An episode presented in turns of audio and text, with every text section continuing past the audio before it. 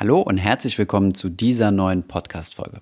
In der heutigen Folge klären wir einmal die relativ provokative Frage, zu welcher Schicht gehörst du? Vielleicht habt ihr es ja mal mitbekommen, zum Beispiel von Friedrich Merz, der sich ja für den Vorsitz der CDU beworben hat, der von sich behauptet hat, dass er zur oberen Mittelschicht gehört hat, woraufhin er sehr viel Kritik einfahren musste, weil er ein sehr reicher Mensch ist. Und sicherlich ist die Betrachtung der Gesellschaft in verschiedene Schichten allein durch die monetäre Brille sicherlich eine sehr engstirnige Angelegenheit.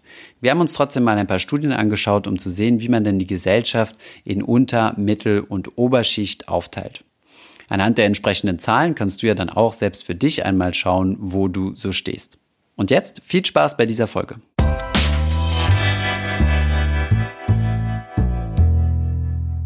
Sicherlich habt ihr schon mal die Begriffe Unterschicht oder Mittelschicht beziehungsweise auch Elite gehört. In einigen Fällen habt ihr vielleicht schon mal gehört, wenn bekannte Persönlichkeiten von ihrer Vergangenheit erzählen und sagen, ich habe zur oberen Mittelschicht gehört oder zur unteren Mittelschicht. Dieses Schichtenmodell wurde von Soziologen und Marktforschern entwickelt und definiert Menschengruppen, die ungefähr die gleichen Lebensbedingungen haben. Diese Betrachtung kann unter zwei unterschiedlichen Kategorien stattfinden. Zunächst einmal nach dem Einkommen, was wir uns zuerst anschauen werden, und dann als zweites nach dem gesamten Vermögen, also dem Gesamtkapital, welches einer Person zur Verfügung steht.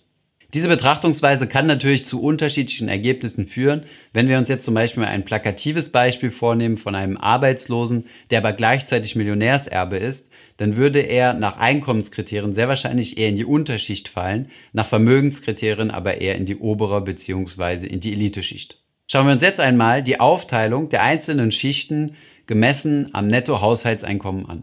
Hierbei haben wir in vier Fälle unterteilt. Zunächst einmal den Single, dann Paare ohne Kinder, Paare mit einem Kind und Paare mit zwei Kindern. Schauen wir uns zunächst einmal den Single-Haushalt an. Unter Haushaltsnettoeinkommen versteht man die Summe aller Einkommen eines privaten Haushaltes.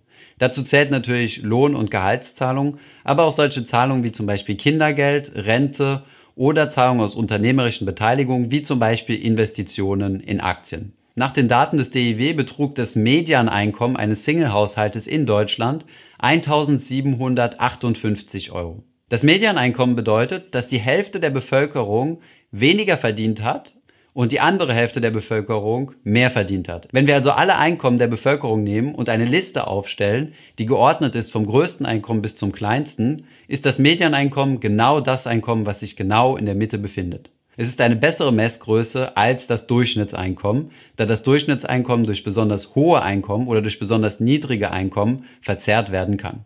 Wenn ihr weniger als 60 Prozent dieses Medianeinkommens verdient, also bis zu 1050 Euro, gehört ihr zu der einkommensarmen Schicht. Verdient ihr zwischen 60 und 80 Prozent dieses Medianeinkommens, das heißt bis zu 1410 Euro, gehört ihr zur unteren Mittelschicht. Wenn ihr zwischen 80 und 150 Prozent des Medianeinkommens verdient, das bedeutet zwischen den 1410 und 2640 Euro, dann gehört ihr zur Mittelschicht im engeren Sinne. Zur oberen Mittelschicht gehören diejenigen, die 150 bis 250 Prozent des Medianeinkommens verdienen. Ihr Nettohaushaltseinkommen ist also zwischen 2640 Euro und 4400 Euro. All diejenigen, die über 250 Prozent, das heißt zweieinhalb Mal das Medianeinkommen verdienen, gehören zu den Einkommensreichen. Zu dieser Schicht gehört ihr dann, wenn ihr als Single ein Nettohaushaltseinkommen von über 4400 Euro habt. Schauen wir uns jetzt einmal die Schichteneinteilung bei Paaren ohne Kinder an. Hier ist das Medianeinkommen natürlich etwas höher als bei den Single-Haushalten, da es ja tendenziell bis zu zwei Verdienern geben kann. Das Medianeinkommen bei Paaren ohne Kinder liegt bei 2030 Euro.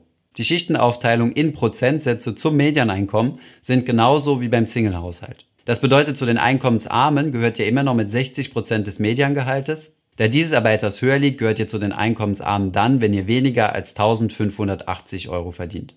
Um zu den Einkommensreichen zu gehören, müsst ihr dann natürlich auch etwas mehr verdienen. 250 Prozent des Medianeinkommens entspricht dann 6.590 Euro. Wenn ihr als Paare ohne Kinder zu den Einkommensreichen zählen wollt, müsst ihr natürlich auch etwas mehr verdienen als ein Single.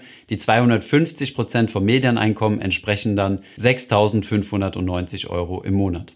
Alles zwischen den 1.580 und den 6.590 Euro gehört dann zur Mittelschicht. Bei Paaren mit einem Kind liegt das Medianeinkommen bei 3.220 Euro. Ihr gehört also dann zu den Einkommensarmen, wenn ihr weniger als 1.900 Euro verdient und gehört zu den Einkommensreichen, wenn euer gesamter Haushalt mehr als 7.910 Euro verdient. Bei Paaren mit zwei Kindern liegt das Medianeinkommen bei 3.760 Euro. Somit gehört ihr zu den Einkommensarmen, wenn ihr unter 2.220 Euro im gesamten Haushalt verdient und zu den Einkommensreichen, wenn ihr über 9.230 Euro verdient. Schauen wir uns jetzt einmal die Schichteneinteilung nach Netto-Gesamtvermögen an. Wie bereits eingangs erwähnt, macht es Sinn, sich auch diese Perspektive mal anzuschauen, da es zum Beispiel Haushalte geben kann, die stark verschuldet sind, aber ein hohes regelmäßiges Einkommen haben. Dann würden sie nach Einkommenskriterium natürlich zur Oberschicht gehören und eventuell nach Gesamtvermögenssicht eher zur Unterschicht. Andersherum kann es, wie bereits erwähnt, ja auch der Fall sein, dass jemand arbeitslos ist, also ein sehr, sehr geringes Haushaltseinkommen hat und dafür aber ein großes Millionenerbe angetreten ist. Dieser Fall wird vermutlich eher seltener sein als diejenigen, die ein hohes Einkommen haben, aber auf der Vermögensseite schulden. Unter Netto-Gesamtvermögen versteht man die gesamte Vermögensposition des entsprechenden Haushaltes. Hierzu zählen zunächst einmal die Vermögensgegenstände, von denen wir alle Verbindlichkeiten, also Kredite und Schulden, wieder abziehen. Dementsprechend kann das Netto-Gesamtvermögen natürlich auch negativ sein, wenn ein Haushalt mehr Schulden hat als Vermögensgegenstände. Wir stützen uns hier auf Zahlen der Deutschen Bundesbank, die alle vier Jahre eine Studie zu diesem Thema herausgibt. Dementsprechend sind alle Zahlen genauso wie bei den Zahlen zum Einkommen natürlich auf Deutschland bezogen. Diese Studie bezieht sich auf das Jahr 2014, die aktuelle für 2018 ist gerade noch in der Produktion. Das Mediengesamtvermögen lag bei 60.400 Euro. Das bedeutet, wenn wir also eine Liste aufstellen von der reichsten Person bis zur ärmsten, also der verschuldetsten Person in ganz Deutschland, hat die Person, die sich ganz genau in der Mitte befindet, ein Gesamtvermögen von 60.400 Euro. Wenn ihr zur deutschen Elite gehören möchtet, also zu den obersten 10%, müsstet ihr ein Netto-Gesamtvermögen von mindestens 468.000 Euro besitzen.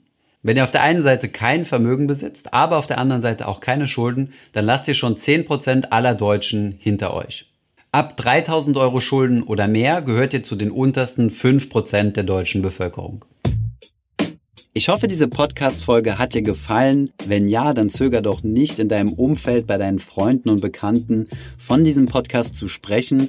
Und wenn du auf iTunes bist, dann lass uns doch gerne eine Bewertung da und ein Kommentar, denn das hilft uns, mehr Menschen zu erreichen und für das Thema finanzielle Bildung zu begeistern. Wie immer findest du in den Show Notes und in der Beschreibung zu dieser Podcast-Folge alle wichtigen Verlinkungen. Vielen Dank fürs Zuhören und hoffentlich bis zum nächsten Mal.